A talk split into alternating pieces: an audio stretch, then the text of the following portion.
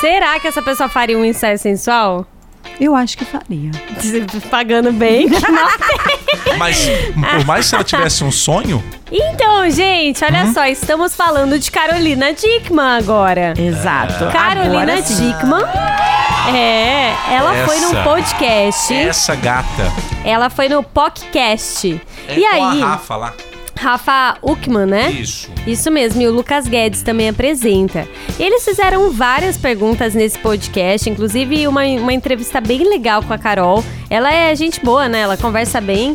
E aí ela até falou sobre a época da, da doença, ela- da- do caso de família, não, do laços de família, que ela teve que raspar a cabeça, é, Sim. que a personagem dela tinha câncer.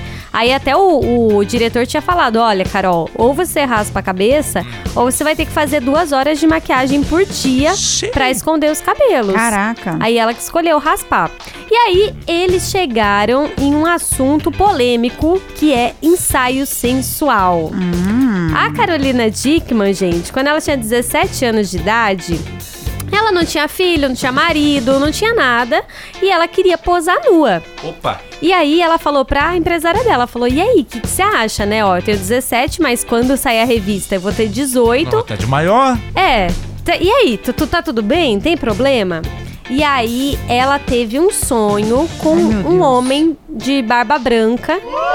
E no sonho, esse homem falava pra ela: Carol, você não vai não, posar nua. não, não, não, não, Não. E aí ele falou assim: ó, um dia você vai entender por que não posou nua. Aí ela fala: hoje eu vejo que não tem nada a ver comigo, que não tinha nada a ver com a minha história. Talvez se eu posasse nua naquela época, eu ter- estaria arrependida hoje em dia, porque todo mundo posava nua e eu queria posar também, mas não era uma coisa que ela realmente queria. Ela tava de Maria vai com as É, outras, isso que eu ia entendeu? falar. E naquela época, né? Naquela época todo mundo posava, Ó. né?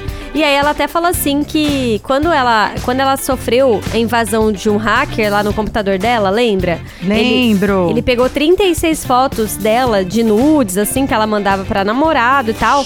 E ele ameaçou ela pra ela dar 10 mil reais, senão as fotos dela ia vazar.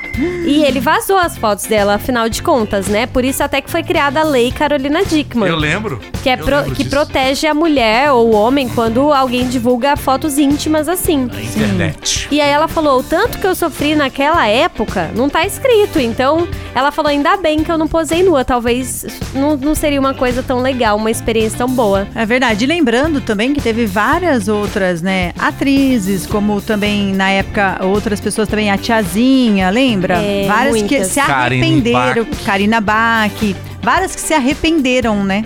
Sim, de ter posado. de ter posado, mas Não, a galera e- caiu e- matando, né? Entrevistas Aí, também de nossa. atrizes pornô. Sim. Se arrepende. ah, É. Se arrepende.